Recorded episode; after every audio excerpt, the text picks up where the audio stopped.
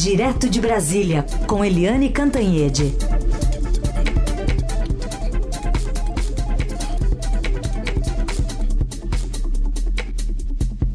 Oi, Eliane, bom dia. Bom dia, Raíssen, Carolina, ouvintes. Acho que a Carol está com dificuldades ainda na comunicação, mas vamos começar aqui abordando essa operação, né, Eliane? Envolve compra de respiradores por parte do governo de Santa Catarina, alvo aí o governador Carlos Moisés, que já está com outros problemas lá, né? Correndo risco de cassação. É, o governador Carlos Moisés, que é, enfim, ele é bombeiro militar, ele vem de, de dessa onda, é um dos é, que vem nessa onda do bolsonarismo, essa onda de rejeição à política e tentar reinventar a roda com pessoas que vêm é, da área militar, da área policial, da área judiciária, como é o caso, por exemplo, do Wilson Witzel, que é juiz no Rio de Janeiro e está afastado do governo de um dos três principais estados do país. Né? É, mas o triste dessa história é que a pandemia acabou gerando suspeitas gravíssimas sobre vários governadores, vários estados, por desvio de verba, porque como era a pandemia, como era uma questão emergencial, as, os cuidados, né, as amarras foram soltas para ter rapidez na contratação de serviços, na contratação de instrumentos, inclusive de respiradores, e parece que isso foi a boiada, né? Já que está é, facilitada essas, facilitadas as compras, os contratos, então vamos passar uma boiada aí é, com propina. Isso aconteceu ontem, por exemplo, a gente teve aqui, a gente conversou na Rádio Eldorado sobre também uma busca e apreensão contra o governador do, do Pará, o Helder Barbalho, que é do MDB, pelo mesmo motivo. Né, inclusive com é, dois secretários do governo dele, com um assessor importantíssimo dele, que aliás tinha até máquina, esse assessor do Helder Barbalho, depois eu li que tinha até máquina de contar dinheiro dentro de casa, né? Para que você tem uma máquina de contar dinheiro vivo dentro de casa? É porque você tem muito dinheiro escondido dentro de casa. E agora o Moisés, como você disse, Heisen, o Carlos Moisés de Santa Catarina, ele já vem enfrentando problemas na Assembleia, é, pedidos de impeachment e tal, por um aumento extraordinário que ele deu para procuradores, o que pode caracterizar, por exemplo, pedalada fiscal, rompimento teto de gastos. Ou seja, o governo de Santa Catarina, que é um dos estados mais organizados do país, que passou bem pelas crises da Dilma Rousseff, por exemplo, é, agora está sofrendo muito né, com a rejeição aos políticos, e aí põe gente que não entende nada de política e que, que sabe-se lá com que intenções vai assumindo cargos, como é o caso do Witzel no Rio de Janeiro. Então, ontem contra o Helder Barbalho, hoje contra o Carlos Moisés, nunca se sabe quem será o alvo de amanhã, mas o fato é que as coisas não estão andando muito bem, não contra um punhado de governadores. Muito bem. Operação ainda em andamento, a gente acompanha e vai informando ao longo do, do dia os desdobramentos. Eliane, vamos dar uma pausa aqui nos assuntos do Brasil. Pra... Mas bem que o Brasil foi citado lá. No de... Tivemos o debate ontem, Trump e Biden, e o Brasil chegou citado ali com suas florestas pegando fogo pelo Joe Biden. Mas como avaliar um debate tão oco de ideias? Não, eu fiquei muito, muito mal impressionada com o debate do Trump e do, do Joe Biden. Sabe por quê? Porque o Trump a gente não tem surpresa, né? O Trump foi o Trump, a gente já esperava que ele fizesse toda aquela palhaçada, entendeu? Ele não deixava o Biden falar o tempo inteiro com um tom agressivo, com a cara crispada, é, e, e, e me incomodou muito ele não deixar o Biden falar. Ele falava o tempo dele inteiro, é, ultrapassava o tempo inteiro dele. Quando o Biden ia falar, ele falava em cima. Então, o Trump foi Trump, não teve surpresa, ele não propôs nada, não falou nada, é, foi muito agressivo. E o Biden é que foi a surpresa, porque o Biden foi muito fraco. Primeiro, é, ele parecia eh, ficar meio atordoado, porque o, o, Trump não deixava ele falar, parecia que ele ficava atordoado, ele não concatenava direito o raciocínio. Então, sabe, ele não estava preparado ali para um embate para um ser humano complexo e difícil como o Trump. A outra coisa é que é, o Biden até tentou reagir a ofensiva do, do Trump com adjetivos. Então ele chamou o Trump de idiota, de palhaço, é, de mentiroso, até de racista. Teve uma hora que ele disse: por que, que você não cala a boca, o cara? É, mas isso era adjetivo. Ele tinha tanto material na mão para questionar o Trump e o governo do Trump e não usou.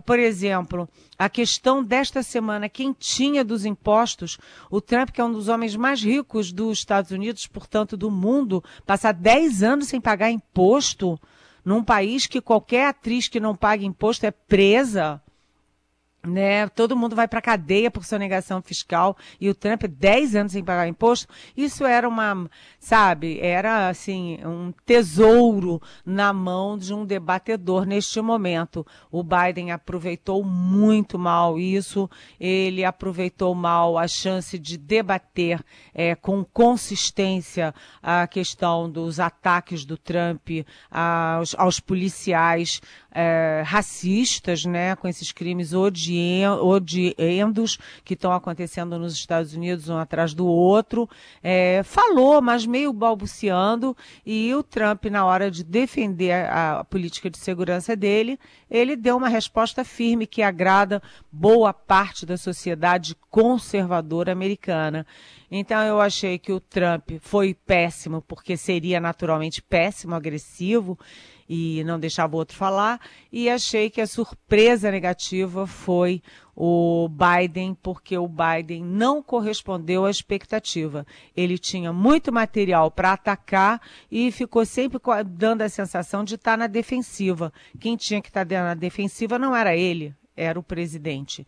Agora, para nós outros aqui, né, do hemisfério sul, o momento mais importante, mais curioso, foi quando o Brasil entrou na roda e o Joe Biden é, criticou a política ambiental, a visão de meio ambiente do Trump e jogou o Brasil no meio, dizendo que a floresta, a floresta tropical do Brasil tá, corre risco de ser derrubada, de ser destruída, e ele se comprometeu, em, no caso de ser, de ser eleito, de hum, é, fazer um acordo com outros países para ajudar a financiar a preservação é, das florestas aqui no Brasil. Então, isso nos agrada nos agrada, principalmente porque o presidente Bolsonaro tem uma ligação muito forte com o Trump, né? E o Biden está sinalizando aí que pode ser um amigo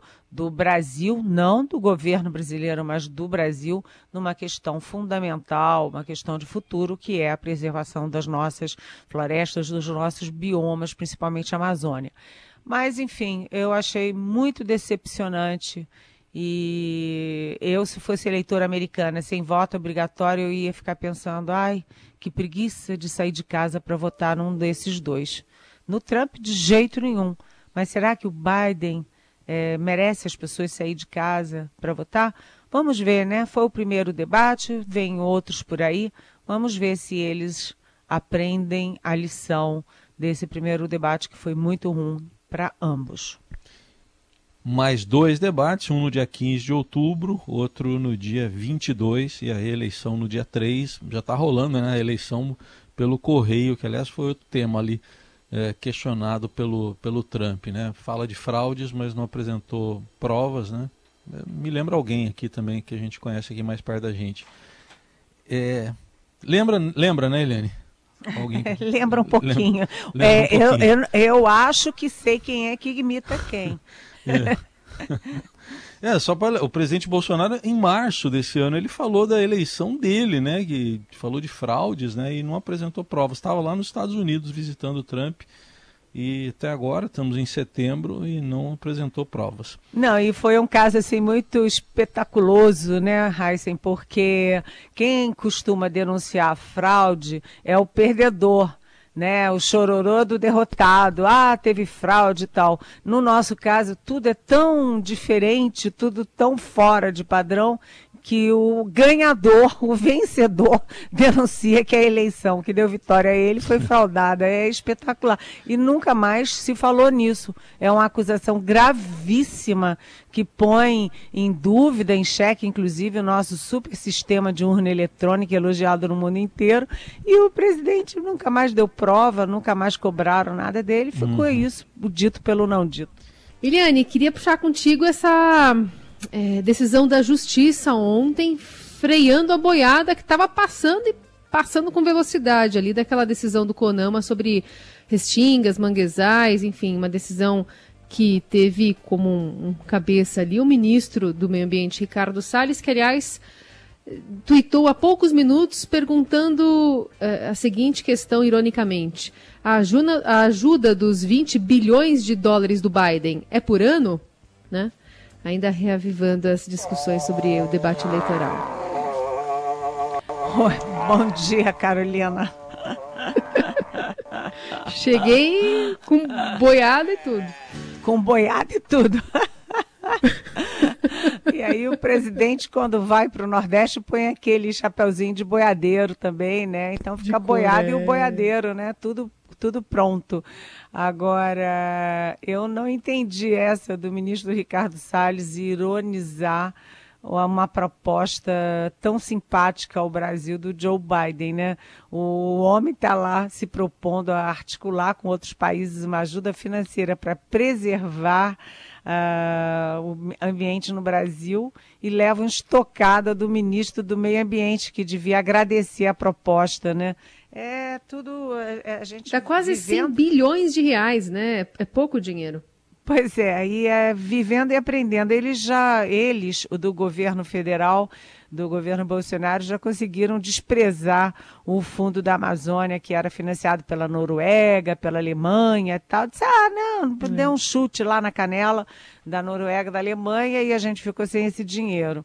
E agora está chutando previamente um dinheiro prometido ali. É, é, acenado pelo Joe Biden. É inacreditável, mas o fato é que quem levou a canelada ontem foi o Ricardo Salles, foi o governo Bolsonaro, porque a decisão do Conselho Nacional do Meio Ambiente, o CONAMA, o CONAMA, só para lembrar, na segunda-feira, é, revogou quatro resoluções que de proteção ao meio ambiente. Para quê? Para flexibilizar a proteção e facilitar a entrada do setor imobiliário, do, do agronegócio e, da, da, e principalmente é, da criação de camarões na, ao longo da área litorânea brasileira. E quatro pessoas envolvidas com o meio ambiente, preocupadas com o futuro é, do país, com o futuro das restingas, dos manguezais. Essas quatro pessoas entraram na Justiça e a Justiça Federal do Rio de Janeiro deu uma suspensão liminar de duas das resoluções aprovadas pelo CONAMA. Essas duas resoluções são exatamente essas que é, deixam para lá, né, empurram para fora do horizonte as, as decisões de proteção dessas áreas de manguezais de restingas ao longo da costa brasileira. Então, foi parar na justiça, teve uma decisão muito rápida, mas isso é primeira instância. Ainda tem muita guerra pela frente, com a opinião pública mobilizada, entendendo exatamente qual é a intenção do governo. E a intenção do governo, claramente, obviamente, não é a de proteger os nossos biomas, os nossos é, mananciais, as nossas áreas de reserva, as nossas restingas e manguezais. Não é. Se o governo é, tenta destruir, é, a sociedade, a justiça tem que se mobilizar para tentar defender e proteger. Muito bem. Eliane, e ontem uma decisão do ministro do Supremo, né, está quase se aposentando, Celso de que jogou para o plenário a decisão sobre o depoimento presencial ou não do presidente Bolsonaro no inquérito sobre interferência na Polícia Federal. É, é sem ser quem sem querer ser cabotina, mas já sendo um pouquinho, eu antecipei aqui essa decisão dele na Rádio Dourado e antecipei na coluna do Estadão.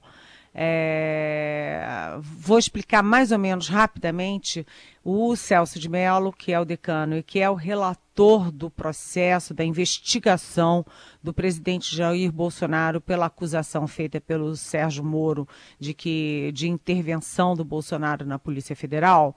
Então, o Celso de Mello tomou a decisão de que, como o Moro, é, que é o acusador, ele prestou depoimento presencial, que o Uh, Bolsonaro, que é o acusado, também deveria fazer a mesma coisa, ou seja, prestar depoimento presencial. Só que o Celso de Mello ficou doente e o Marco Aurélio Mello, que é o segundo relator, é, decidiu o contrário. Decidiu que, primeiro, o voto dele é a favor pelo depoimento por escrito do presidente Bolsonaro, que, claro, é muito mais confortável para o Bolsonaro fazer um depoimento por escrito do que responder a perguntas é, de policiais, de procuradores e dos advogados do Moro. E, além disso, o Marco Aurélio jogou a decisão sobre ser presencial ou ser por escrito para o plenário virtual do Supremo. O plenário virtual significa o seguinte: os ministros fazem o voto por escrito e entregam lá. Primeiro, eles não têm que argumentar é, com a cara, com a voz, para todo mundo ouvir. Segundo, eles não têm debate entre eles. Eles escrevem, põem lá e acabou essa história. E o Celso de Mello refez isso manteve uma decisão de plenário, mas não no plenário virtual por escrito, e sim uma ele jogou para o plenário agora na pandemia, que é, é, também por videoconferência, mas com debate dos ministros e com a exposição, a exibição pública dos seus votos. Ou seja, Celso de Mello, em contraponto com Marco Aurélio Melo, que será o futuro decano, é, a partir de agora de, de outubro, mas mostrando que não quer dar vida fácil para o presidente Bolsonaro, não. Aparentemente, Marco Aurélio quer dar vida fácil para o Bolsonaro e o Celso de Mello não. Mas até ele sair, o Celso de Mello é que está com a faca e o queijo na mão. Eliane, tem pergunta aqui dos nossos ouvintes, uma delas da Yolanda. Ela diz assim: Eliane, como você poderia comentar a decisão do Supremo ontem sobre defesa da honra? Como pode a Suprema Corte do país decidir em 2020 acatar a absolvição de homem que esfaqueou a ex-mulher que poderia estar o traindo em legítima defesa da honra?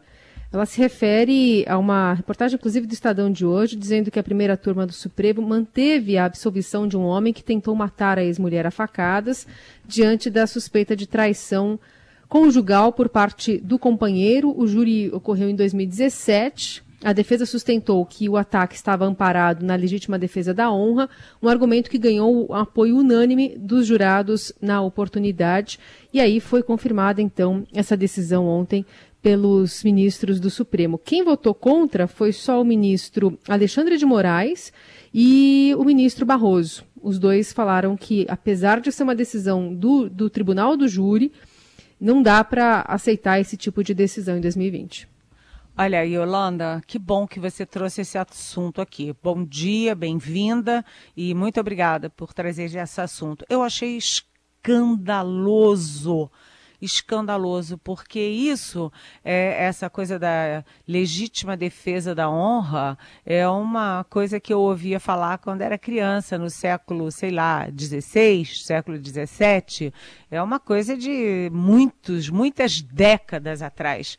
Eu me lembro, inclusive, que eu tive um, é, casos assim de ouvir falar né, de que o sujeito matou a mulher e ficou livre, leve, solto, feliz da vida, porque foi absolvido por legítima é, defesa da honra. Ou seja, a mulher tinha um namorado, tinha um amor, e o marido vai lá e mata a mulher. Vem cá. A mulher tem o direito de ter o seu amor. A mulher é, não é uma propriedade do seu marido. E nada, nada, nada justifica matar alguém a não ser em autodefesa. Ou seja, se você vai me matar, eu tenho o direito de te matar.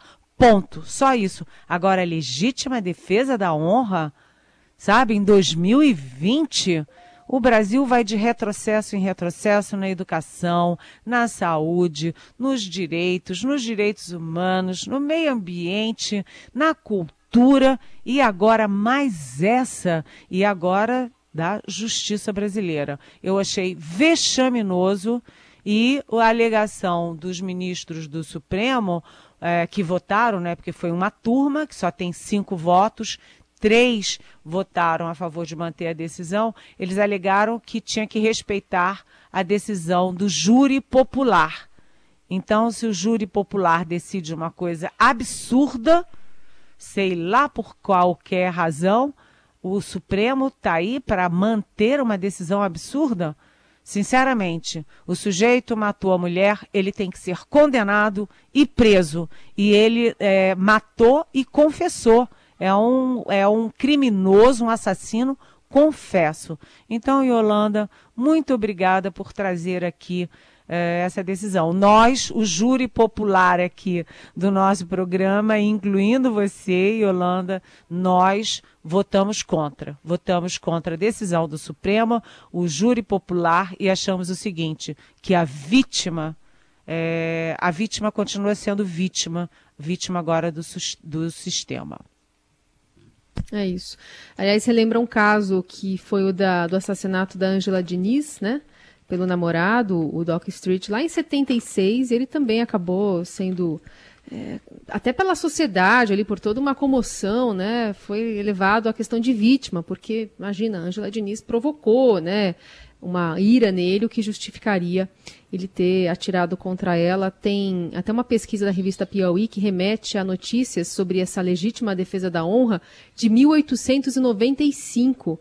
Ou seja, é uma, é uma lei antiquíssima que, pelo jeito, ainda está nos nossos tribunais em 2020. É aquilo, sabe, Carolina?